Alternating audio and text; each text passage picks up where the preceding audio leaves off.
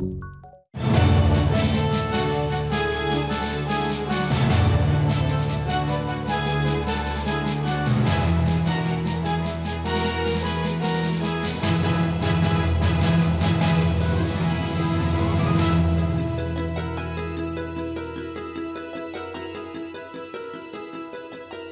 位观众们，晚安，欢迎收看十二月二十七号公共电视《有话好说》。从十月七号，则以色列和这个哈马斯之间的冲突发生之后呢，大家一直在关注何时可能有一个暂停或者是停止。不过看起来还是要持续下去。而最新的状况是，加沙走廊的网络和电话通讯服务在星期二的时候再次被切断，这是这场冲突开始以来的第四次。好，甚至在星期二，加沙走廊又有一座难民营遭到以色列攻击。二十五号，以色列总理纳坦雅胡二十在《华尔街日报》呢发表一篇文章，表示停战有三个条件。他说，哈马斯被摧毁。好，加沙非军事化，还有巴勒斯坦的社会去除激进化，而以色列军方也表示，他们正在扩大相关的行动，而且时间还会再持续好几个月，持续好几个月，意思就是说，现在暂时没有打算要停。好，所以呢，我们也来看看以色列国防军参谋总长哈勒维他的说法。למלחמה הזו מטרות הכרחיות ולא פשוטות להשגה. היא מתקיימת בשטח מורכב. לכן המלחמה תימשך עוד חודשים רבים ואנחנו נפעל בשיטות שונות כך שההישג יישמר לאורך זמן. אין פתרונות קסם, אין קיצורי דרך בפירוק יסודי של ארגון טרור, אלא לחימה עיקשת ונחושה. ואנחנו מאוד מאוד נחושים. נגיע גם להנהגת החמאס, בין אם זה ייקח שבוע, ובין אם זה ייקח חודשים. בזכות הרוח, בזכות המקצועיות, אנחנו נגיע. 哈马斯这边也表达他们的立场哦，话也说得很硬。他们说，加萨人民等待的不是暂时的停火，而是以色列这边要完全停止军事行动。来看哈马斯官员奥萨马哈姆丹他的说法。 كثر في الآونة الأخيرة الحديث عن مبادرات ومقترحات حول التفاوض لتبادل الأسرى وأريد أن أوضح هنا نقاطا محددة إننا نؤكد موقف الحركة الواضح بضرورة وأولوية وقف العدوان الإجرامي النازي على شعبنا. ونؤكد هنا أيضا أن الحركة تلقت مبادرات ومقترحات من عدد من الدول تتعلق بهذه المعركة. والحركة كانت دوما منفتحة على كل المبادرات التي تحقق وقفا شاملا للعدوان على شعبنا وعلى كل ما يحقق مصالح شعبنا العليا. فشعبنا لا ينتظر هدنا مؤقتة تمارس إدارة بايدن بايدن أفحش لغة للنفاق. فهي تتحدث عن المدنيين وحمايتهم من جهة ثم تتحدث عن حماية النازيين والقتلة ومدهم بالسلاح والحماية السياسية من جهة أخرى. إن هذه المواقف تجعل من بايدن وإدارته شريكا في الجريمة وتحمله المسؤولية السياسية والأخلاقية والإنسانية والقانونية التي لن تسقط بالتقادم. نحذر كل الدول والحكومات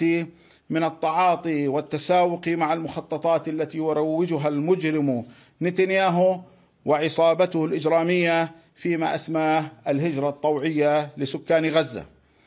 ونؤكد ان شعبنا بصموده وبمقاومته قد افشل هذه المخططات من قبل وسيفشل كل المخططات التي تستهدف وجوده على ارضه او النيل من حقوقه المشروعه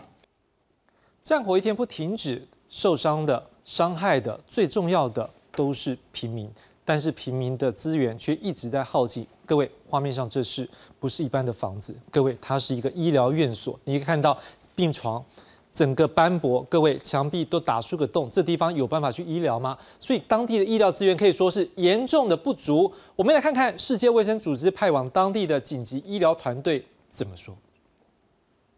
There's nowhere actually that's safe in Gaza. Um, we're at the UN Joint Humanitarian Operations Center right now in Rafah, outside outside the door of this building, uh, 50 meters from where I'm sitting right now, there's a, a camp of uh,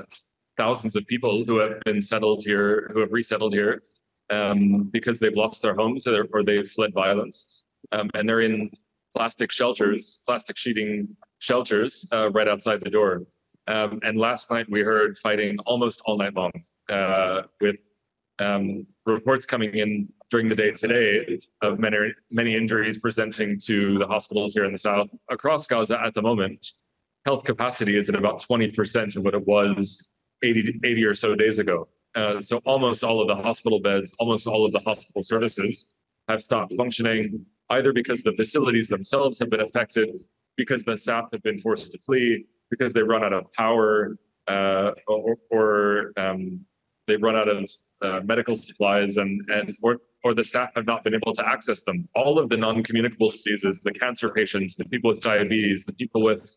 um, uh, heart conditions, and and other other conditions, they're not able to access services in most of the Gaza Strip right now. Um, the hospitals are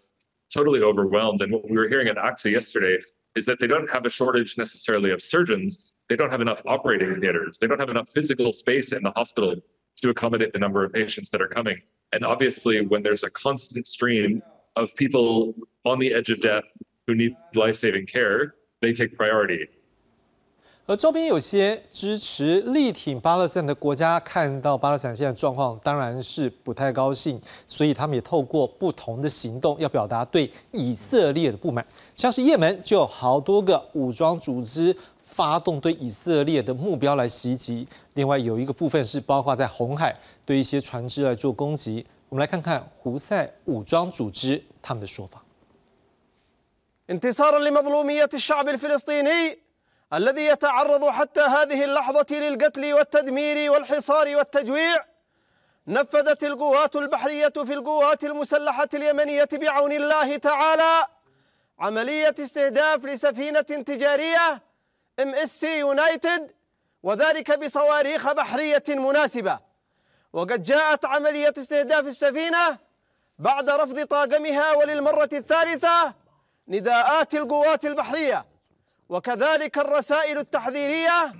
النارية المتكررة كما نفذ سلاح الجو المسير بالقوات المسلحة اليمنية عملية عسكرية بعدد من الطائرات المسيرة على أهداف عسكرية في منطقة أم الرشراش ومناطق أخرى في فلسطين المحتلة.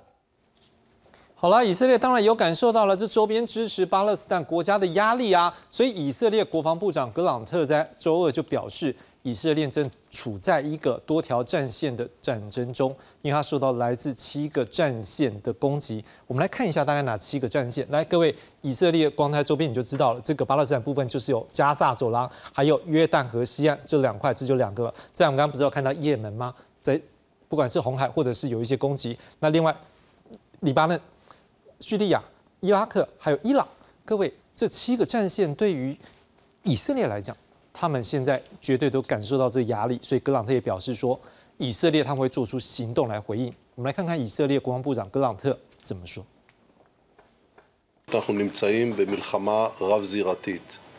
אנחנו מותקפים משבע גזרות שונות: עזה, לבנון, סוריה, יהודה ושומרון, עיראק, תימן ואיראן. אנחנו הגבנו ופעלנו כבר בשש מתוך הגזרות האלה, ואני אומר כאן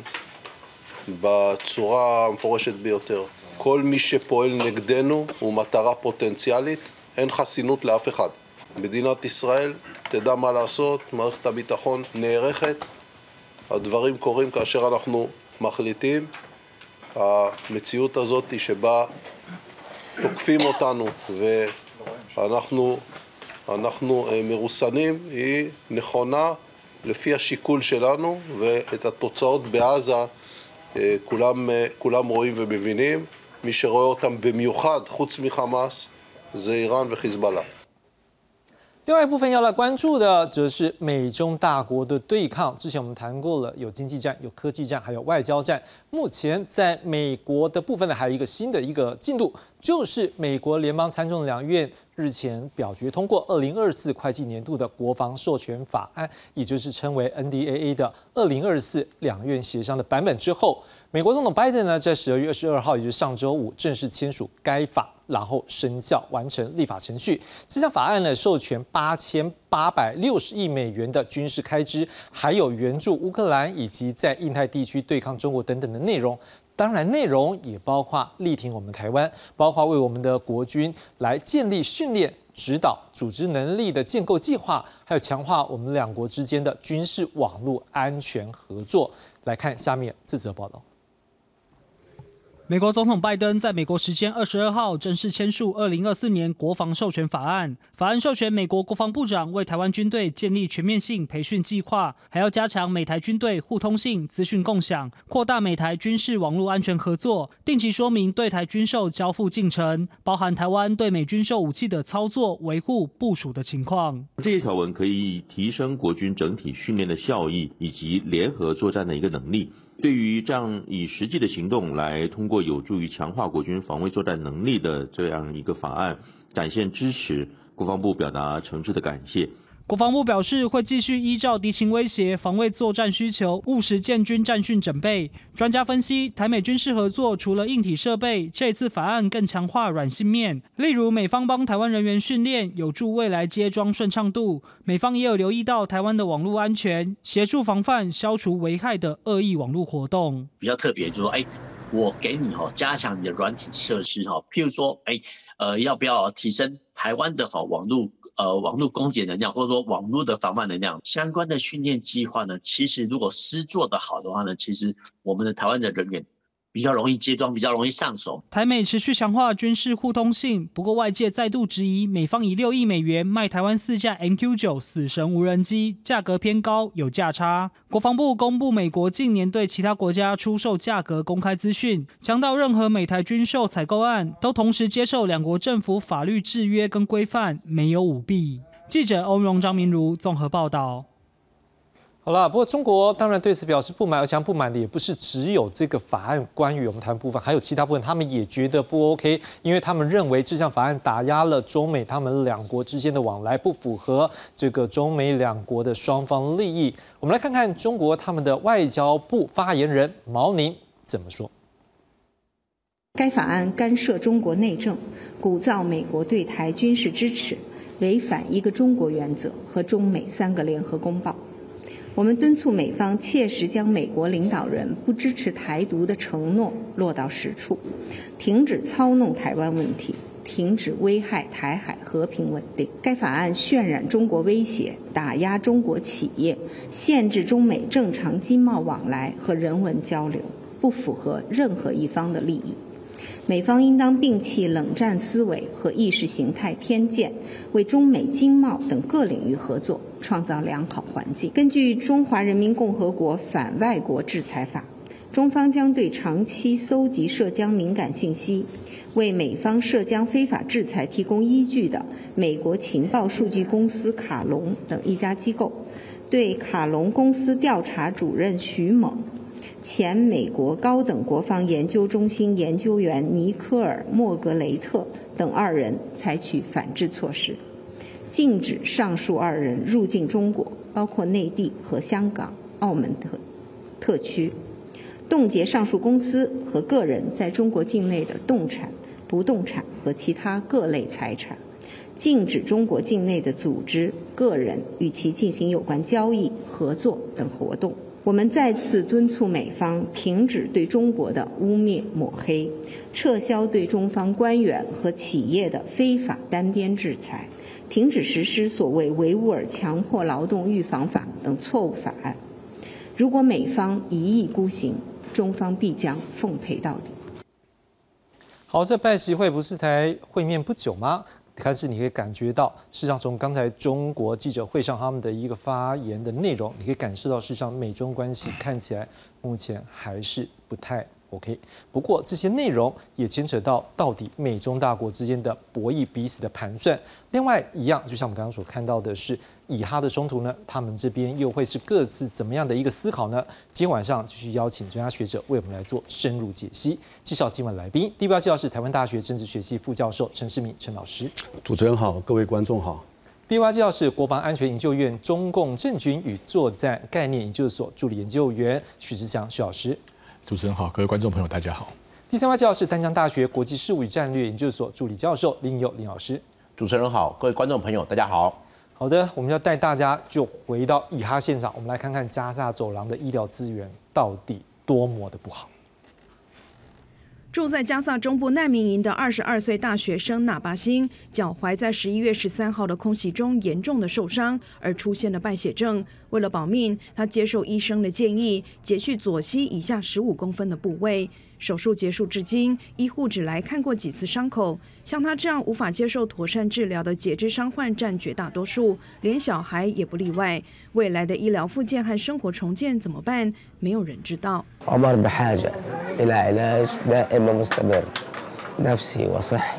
以哈战事持续两个多月，加萨伤患的人数超过五万四千多人，截肢成为当地医院普遍的治疗对策。截肢伤患包括为数不少的妇女和孩童，目前无法确认详细的人数，但光是中部艾格萨医院就有好几十名截肢的伤患。世界卫生组织 （WHO） 人员走访加萨的医院，目击平安夜当晚的空袭之后，艾格萨医院一下子涌入上百名重度的伤患，医疗现场血迹斑斑。WHO 人员也发现，加萨医护人员严重的短缺，血管外科医师尤其欠缺，加上开刀房和药物不够用，导致原本不需要截肢的伤患，为了避免严重感染夺命，只好忍痛放弃伤肢，也造成加萨的截肢病患人数激增。Across Gaza at the moment, health capacity is at about 20% of what it was 80 or so days ago. Uh, so almost all of the hospital beds, almost all of the hospital services have stopped functioning, either because the facilities themselves have been affected, because the staff have been forced to flee, because they run out of power, they run out of uh, medical supplies and, and or the staff have not been able to access them. WHO 警告，耶诞节期间的空袭几乎瘫痪加萨原本就濒临崩解的医疗体系。根据统计数据，以哈冲突对加萨造成的损害程度超越2012年叙利亚战争以及2022年的乌克兰马利坡战事。公视新闻张淑芬编译。林老师怎么样看？说这以哈的冲突看起来，原本在上礼拜的时候，我们的节目还有讨论到，是说看起来各方都在提一些建议，说你们就要来暂时的怎么样，再停火一次，让人质能够释放，然后也可以让一些人道救援可以进一步来做一个怎么讲，增强他的一个人道的资源。可是现在看起来双方的态度都很强硬啊，是不是彼此都摸清楚了对方的想法？你不是真心的想要停火，只是有策略性的。您觉得这场仗这样子，是不是就真的要打到最后去？我觉得打不打到最后，其实现在已经不是以色列跟哈马斯两方可以去决定的。哈，真的，我们可以去看到，现在攻击以色列的不是只有哈马斯啊，现在各国已经纷纷跟你，就是我跟，就好像赌桌上面大家都已经我跟我跟我跟，每个人都已经每个人都已经下注了，大家都跟你玩下去了。所以其实现在的一个状况会变成的是，双方与其说在地面战，因为我们其实可以看现在打的一个状况，倒不是说双方打的多么的一个惨烈，或者是双方的用的武器、用的战术多么的先进，它不像俄乌。我再次强调，这一次的战争，这一次以以哈这一边的作战，就军事战略的角度来看的话，它跟俄罗斯跟乌克兰的战争是不一样的。俄罗斯、乌克兰我们会看的是这一次无人机怎么用。这一次地面的一个组织、地面的打桩编训、地面的新的作战法方式是怎么样在进行？但是在现在的以色列跟哈马斯在地面战上面，其实就一个特色性来说，并没有那么大的一个突出。简单来说，就是现在地道战，然后一边是这一个呃用其他方式来进行一些攻击，双方并没有大规模两边势均力敌的攻击。可是现在双方主要战场，我个人认为不是在地面，不是在加沙的地道，而是在舆论战上面。嗯，为什么今天那么多？国家会同时去打以色列，很大的一个关键就是在于说，他们我不能说是舆论战的成功，但是他们看到的是哈马斯透过一些新媒体的运用。就像不管是这个 Twitter 啦，或者是这个是各样的影片啦，其实他们现在去他最带出来的就是哈马斯跟以色列打的是完全不同的舆论战。我们刚刚有提到的，就是纳坦雅胡他在这个投书嘛，是传统的媒体。这一次其实为什么这一次就过去了，跟过去的一个呃中东战争比较起来，感觉上好像以色列没有得到那么一个完全的舆论上的一个支持。最大的原因就是在这个舆论战上面，它相对于哈马斯有一些不一样。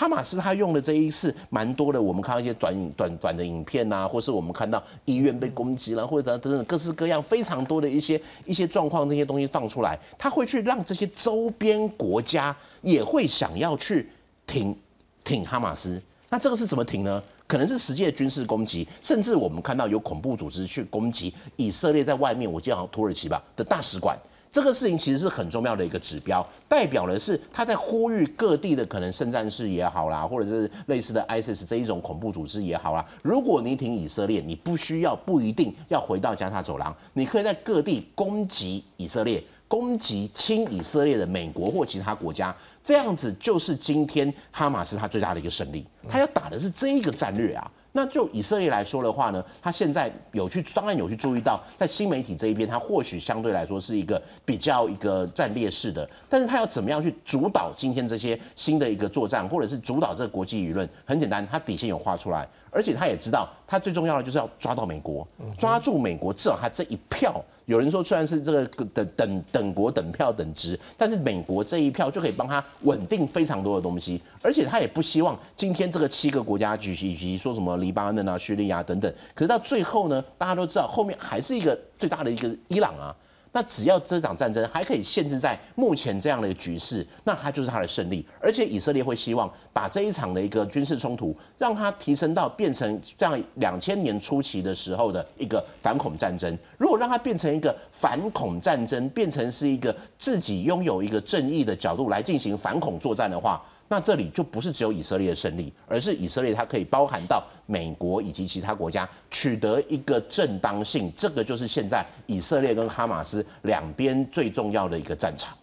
徐老师，林老师有从这个双方目前的盘算来做思考，那你怎么样也来解读这场战争？因为不可否认的就是，虽然说哈马斯这边就像林老师讲，可能就是他有他的一个策略，利用新媒体或什么，但是。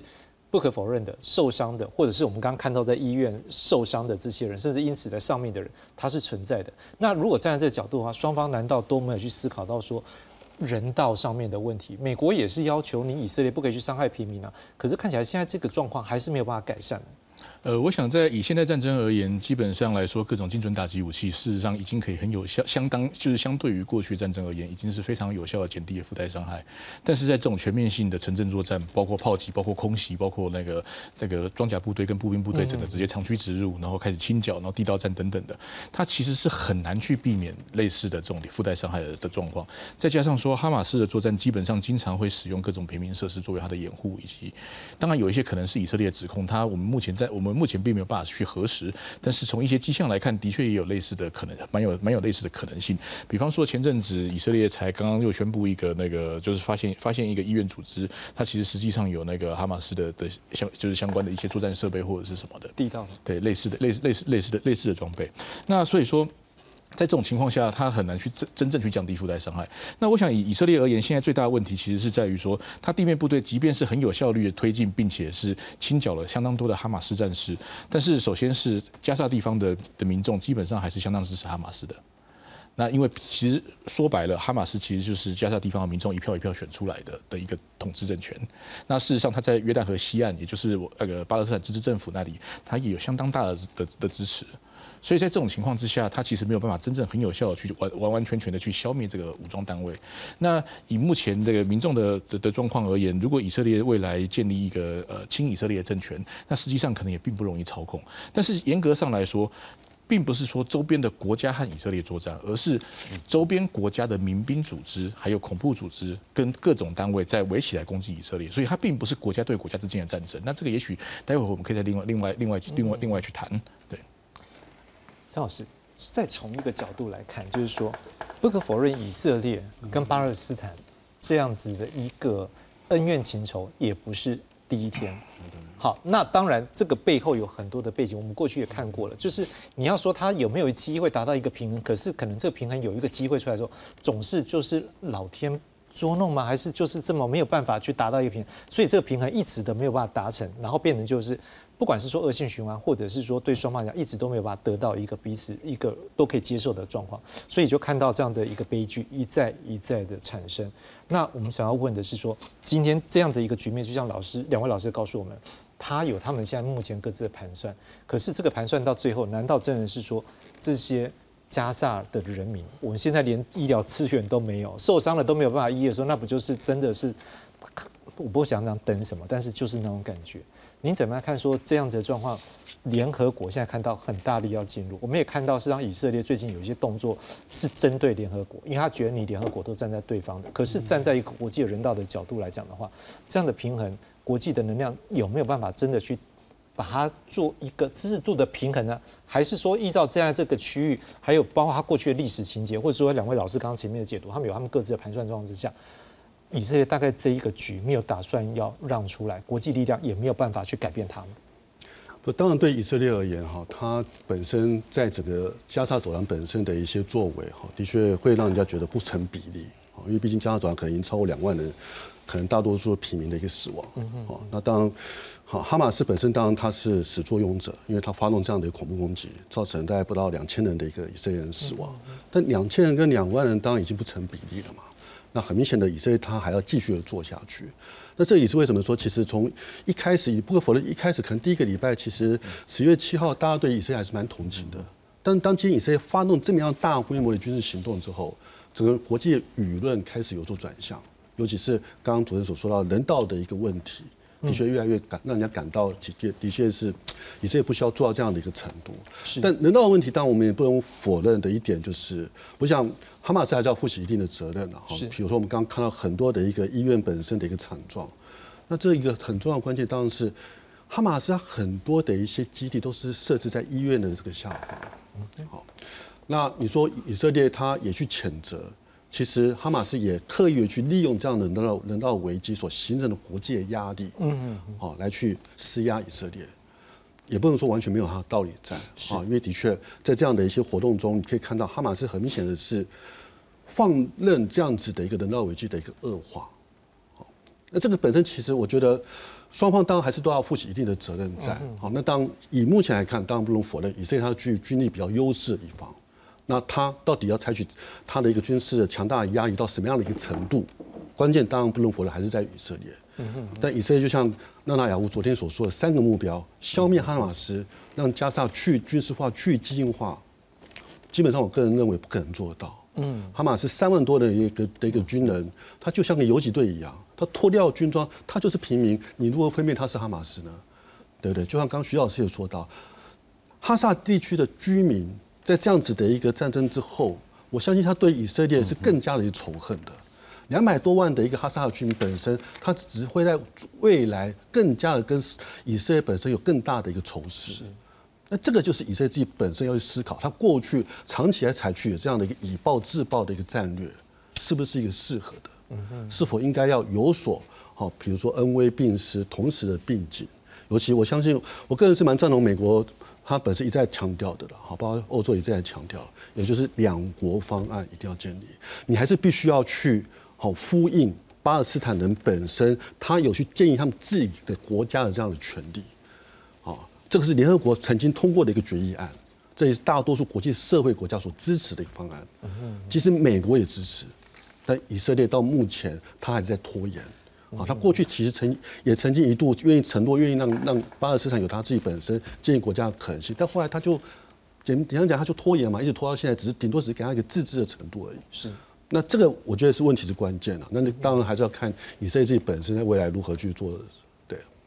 好，我们刚刚是不是也提到，哎，有一个叫做期限作战。好，我们再来看一下这张图，来，以色列是告诉我们说，他现在有感受到来自周边的一个力量，可是事实上这是他第一次吗？各位，我们也做了一个整理，在过去实际上这也不是第一次，可能以色列面对周边的一个能量。我们来看到的是，在过去第一次中东战争的时候，一九四八年五月十五号到一九四八年九月二十二号，以色列宣布建国之后，阿拉伯国家发动攻击，以色列人称为以色列独立战争，而阿拉伯人称为大灾难。当时参战方以色列这边要面对的，包括埃及、叙利亚、约旦、黎巴嫩、伊拉克、沙特阿拉伯、也门，还有圣战军，也就是巴勒斯坦民兵。好，当时最后呢，以色列大胜，获得耶路撒冷，并且新增一万平方公里的土地，九十万人、九十六万人的巴勒斯坦人逃离家园，沦为难民。从此，中东冲突也就接连下去。林老师，我们想问一下，是说。我不知道从这样的一个角度来看，这个地方是不是就是从那时候大概就是一个我们刚才谈过，他一直有一些很多的 balance 的机会，但是没有取得，但是一直看起来，恐怕这个地方是不是可能这边的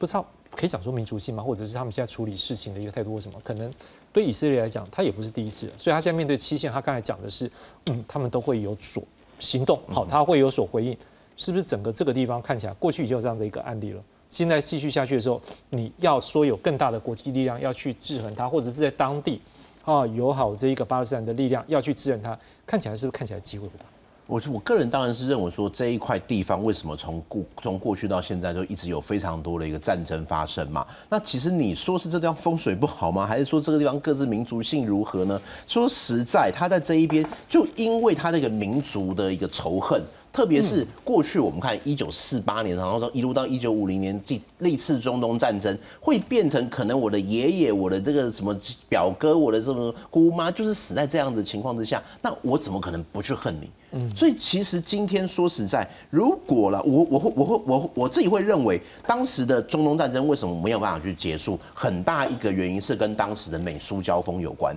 它是一个冷战底下的产物。很简单的，就是今天大家打的这么激烈，可是各方都希望能够什么呢？从中获利，大国都希望能够在纷争中从中获利。最最最明显的例子，就是我们看到有的国家它卖武器是卖给两边的。那今天你要如何去控制一个战事？其实最简单的就是你的一个军火交易，你是不是能够去限制这两边取得的武器？OK，我们知道以色列这个地方，它拥有它自己的一些呃研发啦，或者是之前有一些有有有有几本书就特别去讲它的一个国国防研发武器嘛，非常的一个特殊嘛，或者是它过去那个在它的一些武器受限的情况之下，它怎么样去从一些破铜烂铁中间去拿出一些新的武器来？可是当时的这一些其他中东国家呢，他们除了俄罗呃苏联的武器之外，他现在那武器谁提供给他的？那你今天如果要去限制战争的一个扩散，其实最重要的是双方的军火来源。那据我的一些其他的一些管道得知的消息啦，现在其实各界的国际军火市场非常虎视眈眈看的是这个地方。哦，过去大家看的是在前不能说过去，在去年原本大家看好的是在看中的不能说看好，看中的是俄乌这个地方，因为俄乌双方的军火火火军军事的武器的消耗、弹药的消耗是非常惊人的。可是现在呢？现在在这个中东这个地方，以色列可能它是美国这一边的援助，但是其他中东国家呢？你说这七线作战，但是他们的武器是从哪里来的？这些武器，甚至这些民兵组织，这也是现在各界的一个军火交易，不管是黑市啦，或者其他一些二手市场啦，大家都希望把武器运过去。很简单，军火利益。而且其实今天来看的话，就中东国家来看，毕竟他们还是拥有一些石油这个武器。那在在这个上面的话，对于这些军火商来说，自然会是希望抢了这个大饼。所以说实在，今天为什么这些周边国家在挺巴勒斯坦？那他挺巴勒斯坦的一个过程中间，在攻击的过程中间，能不能去限制他的军火？或者是今天如果持续的让这些国家这个战火持续延蔓延的话，会不会牵牵连到其他国家？这也是我刚刚在前一段有讲到的。如果今天这些恐怖组织或武装组织在攻击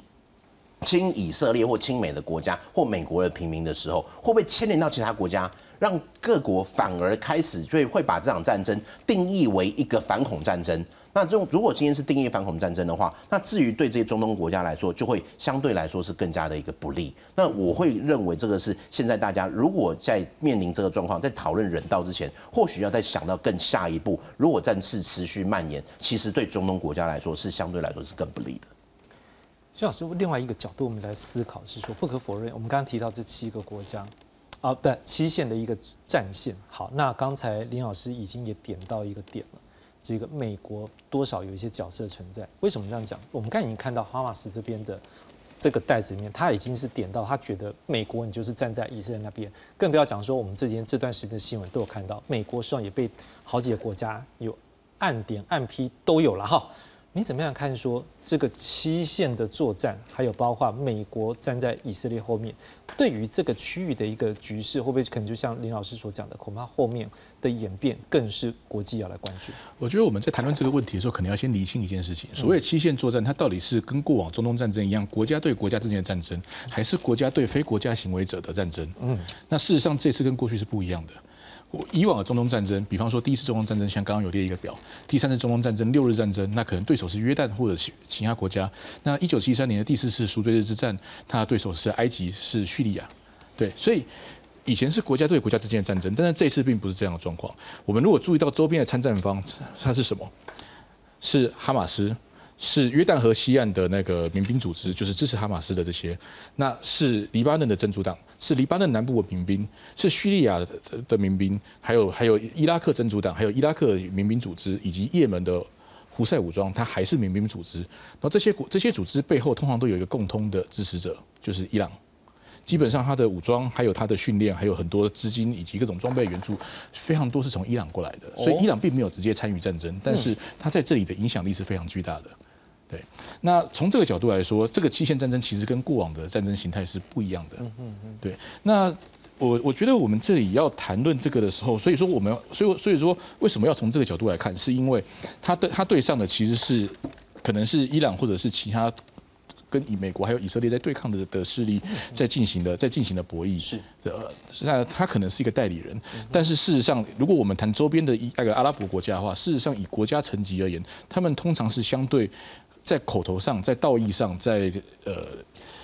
国际法上，可能会对以色列发出谴责，但是实质上来说，国以国家层级而言，他们的国家并没有提供太多相相关的援助。那事实上。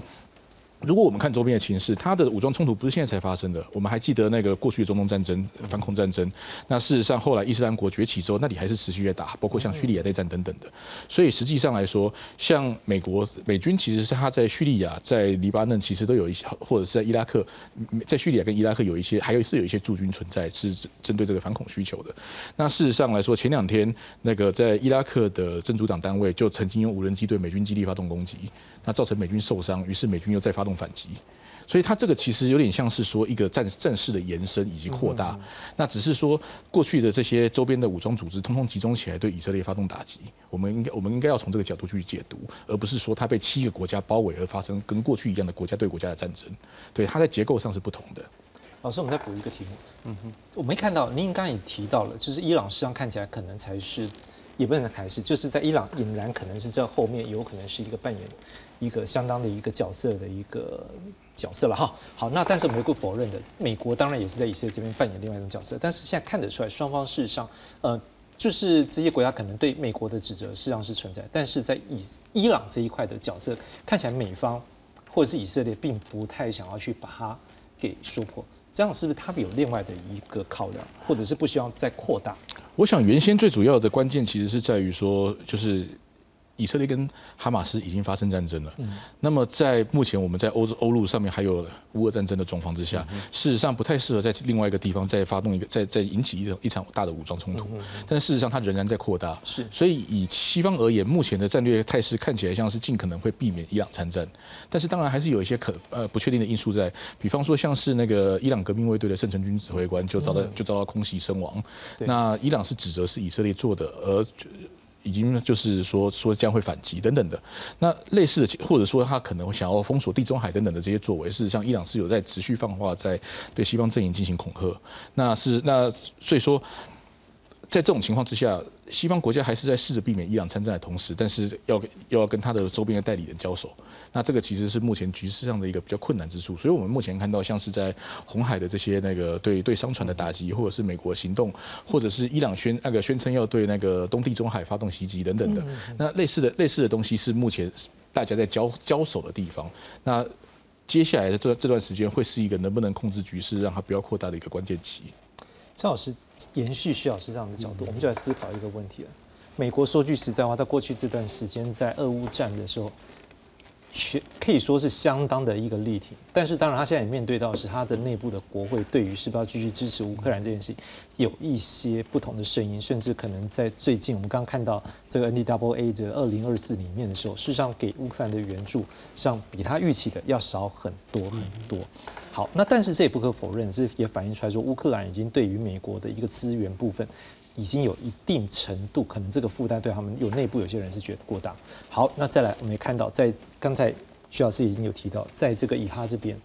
美国也是扮演以色列后面一个相当重要的一个角色，甚至各界也开始去推论，是说到底美国来协助以色列有多少的军火，甚至有人讲说这些军火。造成的伤害，或者是它的一个数量，大家都有一些一定的一个推论。但是当然我们没有很明确证据，我们这边就不去点。但是的确大家都去有所提出，你美国要提供这么多给他吗？好，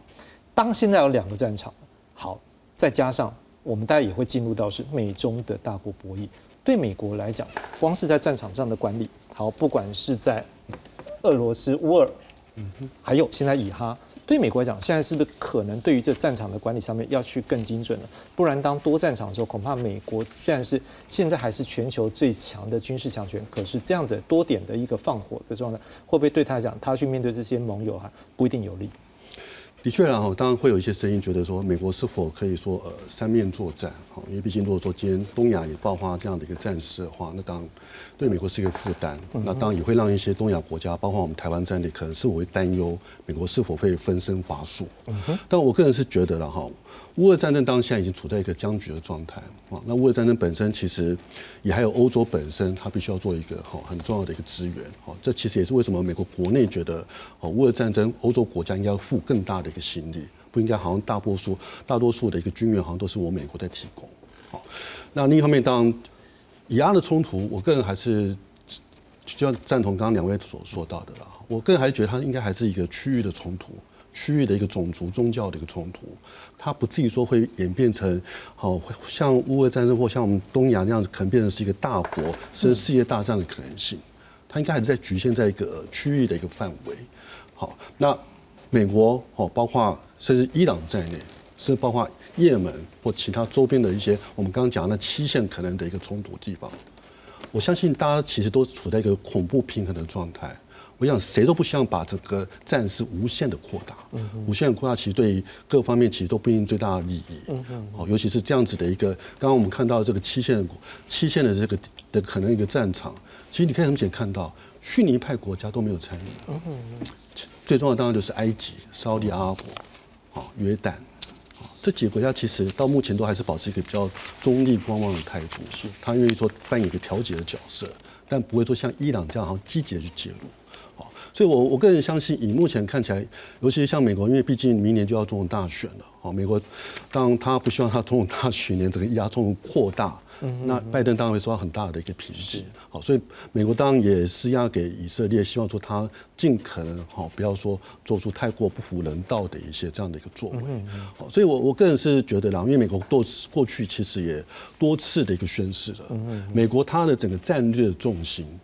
还是。以中国为中心，嗯哼，中国才是真正具有一个足够的一个系统性，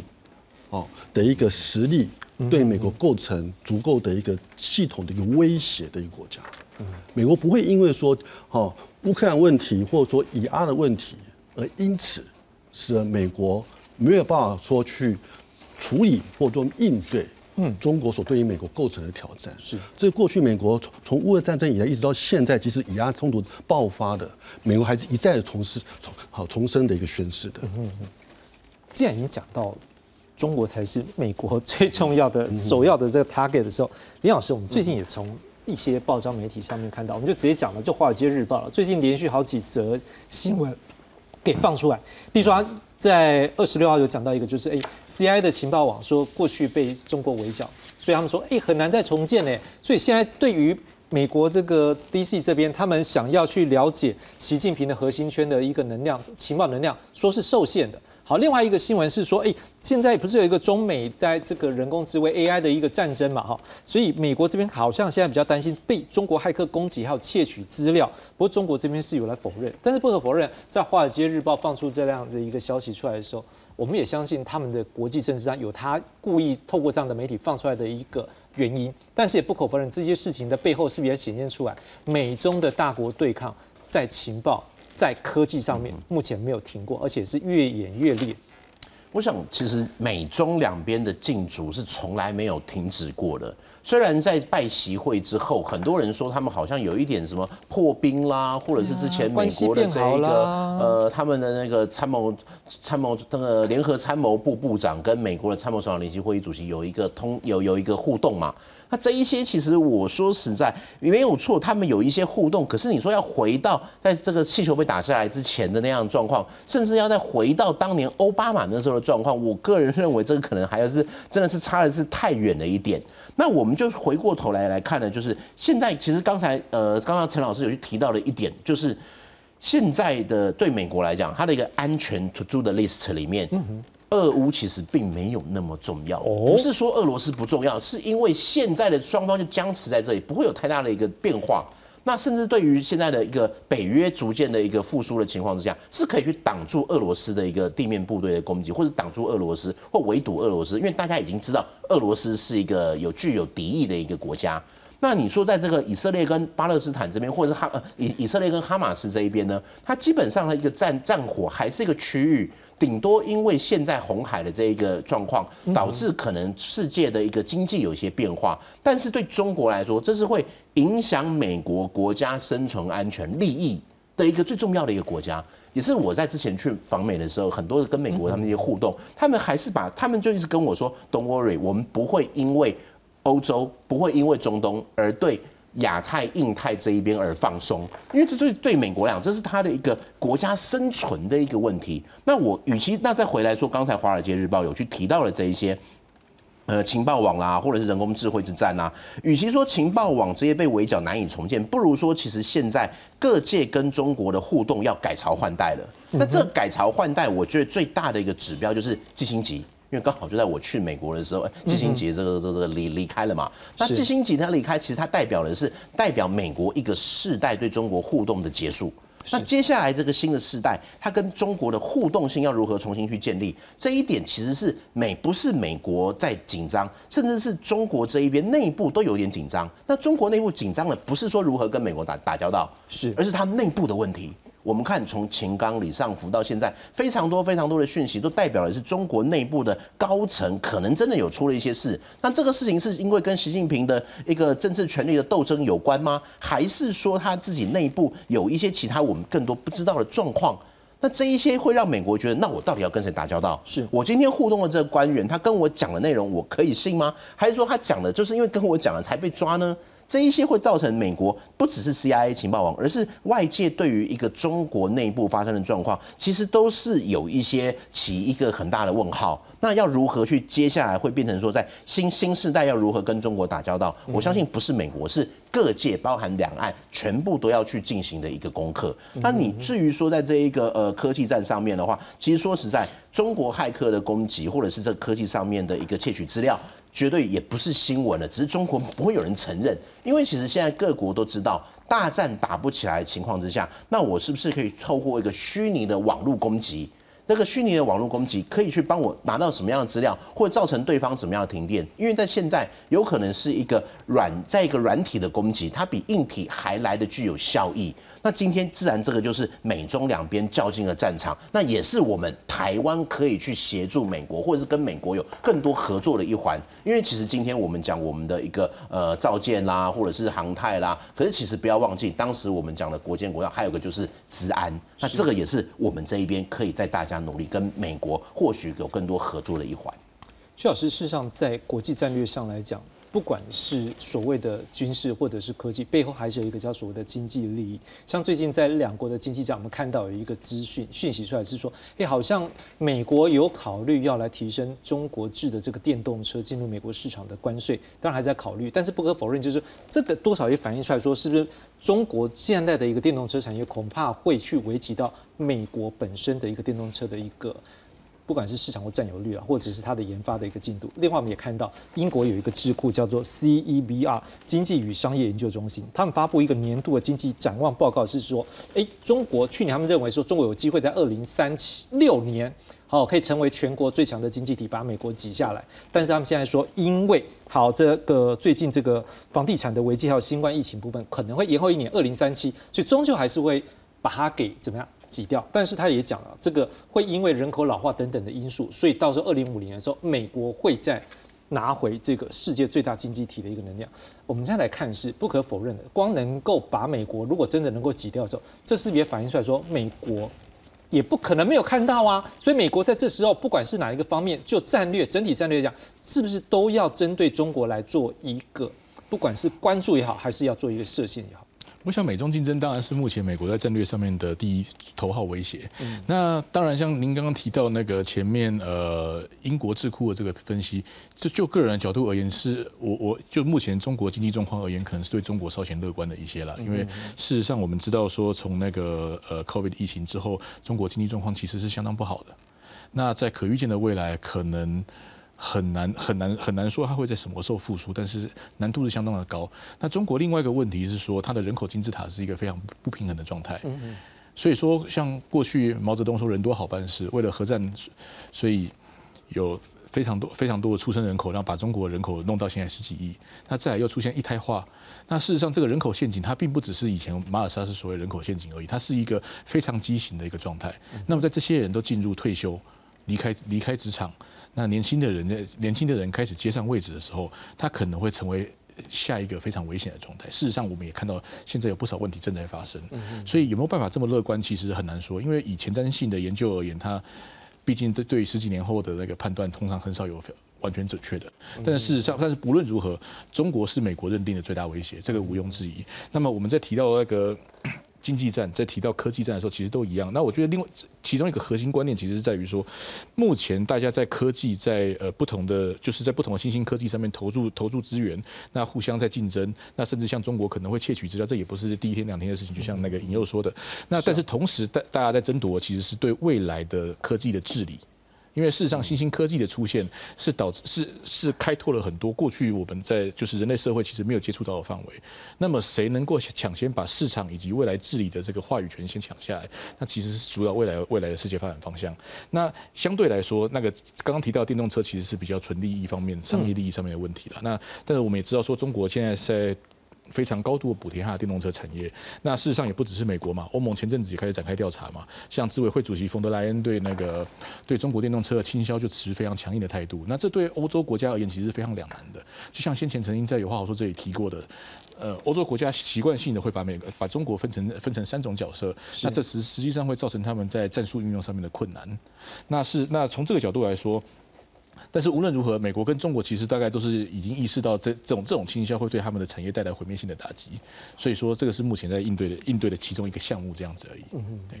好，我们实际上也都知道，这美国在科技上面的这个作战，事实上针对一些高科技的一个物品，现在是对中国那边是禁止。当然，其中一个很重要的东西就是说的半导体。好，根据有外电报道，他就讲到说，事实上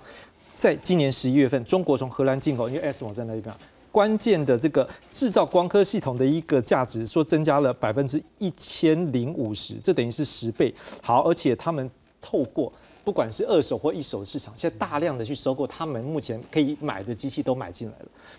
张老师，我们来看这样的一个消息，是说是不是也反映出来说，中国也做好一个准备，是说你现在虽然要封锁我，但是我基本上也在想，是说我在怎么样范围，我尽量去向上。甚至他现在放出一个消息说，他们好像有自制的一个能量。但是从这样的角度放出来的时候，多少也反映出来他们想要去创造一个作战的一个效果。但是从美国这边讲，也势必是已经被偷到生气了，所以现在也是要把你的各方面放这样的资讯，说透过像是假设说《华尔街日报》这样放在消息，哎，你现在就很多资讯作战，所以这也是一种反制。你怎么看两国现在在国际的舆论，或者是在经济上面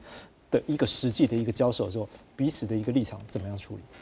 不中国当然极力想要寻求这个突破美国它对它的一些半导体高阶晶片的一个封锁嘛，好，比如像过去一般相信它从中东，尤其像沙特阿拉伯、伊朗哦这些很多的一些其他国家，它你你你你美国不不不直接卖给我中国，那我中国就透过这些沙特阿拉伯跟 跟那个 NVIDIA 买，然后我就从你沙特阿拉伯可以得到很多的 NVIDIA 的晶片，好，但现在美国知道啦，所以美国也开始做动作了嘛。好，所以美国其实彼此间在这样的一个相互的一个拉扯之下，那到底谁能够做一个比较有效的一个突破，或者说有效的一个一个这样的一个封锁？好，当然当然这还有待观察。但不管如何啦，我个人相信呢，哈，这样子的一个美国的一个这么样这么样子的一个，我个人是觉得相当已经是相当严密的一个封锁了。好，越来越越来，我相信也越来越严严密。我个人相信，应该对于中国它本身的一个高科技已经有相当程度的一个制约状况，尤其是它的军事的力量。哦，今天不管说是人工智慧，或者一些今天你的太空的能力，好，即使说现在可能还不需要用到什么三纳米、二纳米最高阶的半导体晶片。但未来你总是需要用到那种最高阶的晶片吧？是啊，你不用到最高阶的晶片，你未来你就不可能跟美国有这样子的一个好高科技军事力量的一个竞争嘛？好，所以我我个人相信，这本身其实对于美中国，它毕竟它现在的一个军事的一个高科技的现代化。已经有相当程度的一个研制了。嗯好，那在这种状况之下，当然就看美中之间如何彼此之间相互的一个较量了。我我个人相信，美国是不会说去放弃这样的一个对中国本身的一个制约，因为毕竟美国很明显的感受到中国很明显的构成一个相当程度的一个系统性的威胁。你怎么看？说两国之间这样的一个关系，看得出来，就是说也不至于是好像有